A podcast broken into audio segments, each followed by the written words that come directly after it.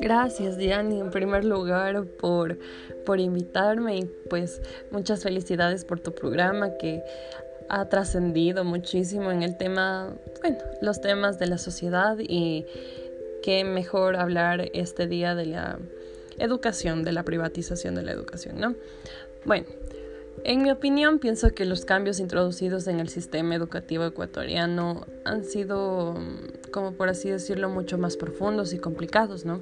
Ya que involucra al ser humano eh, y que no debe ser cuestionado en ningún momento, ya que lamentablemente los gobiernos entrantes y salientes han hecho que este asunto se vaya tornando poco a poco polémico, debido a varios cambios que ellos mismos han generado y han suscitado en sus mandatos, ¿no?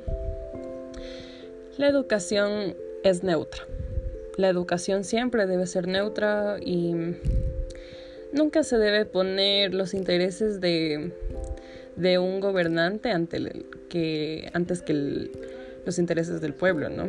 Y se ve afectada con un actual sistema tradicionalista, sin un verdadero sentido educativo aunque el Estado no define explícitamente su ideología educativa, pues hay estructuras escolares privadas que sí lo han hecho. Por ejemplo, en mi colegio, que era un colegio particular, nosotros teníamos un buen pénsul de estudio, un buen modelo educativo, pero pues obviamente no se puede decir lo mismo de las escuelas fiscales o de los colegios municipales que pues han tenido varios percances dentro de su pénsul de estudio y con mucha claridad las escuelas privadas han mejorado su modelo educativo, la verdad. Eso, mi Diani, eso es lo único que te tengo que decir. Em, escuché también que Ani, has invitado a Ani y a otras chicas más.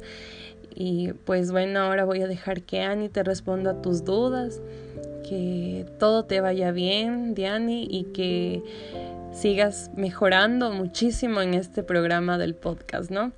Muchas gracias, Dani, por, Diani, por tu invitación. Cuídate mucho.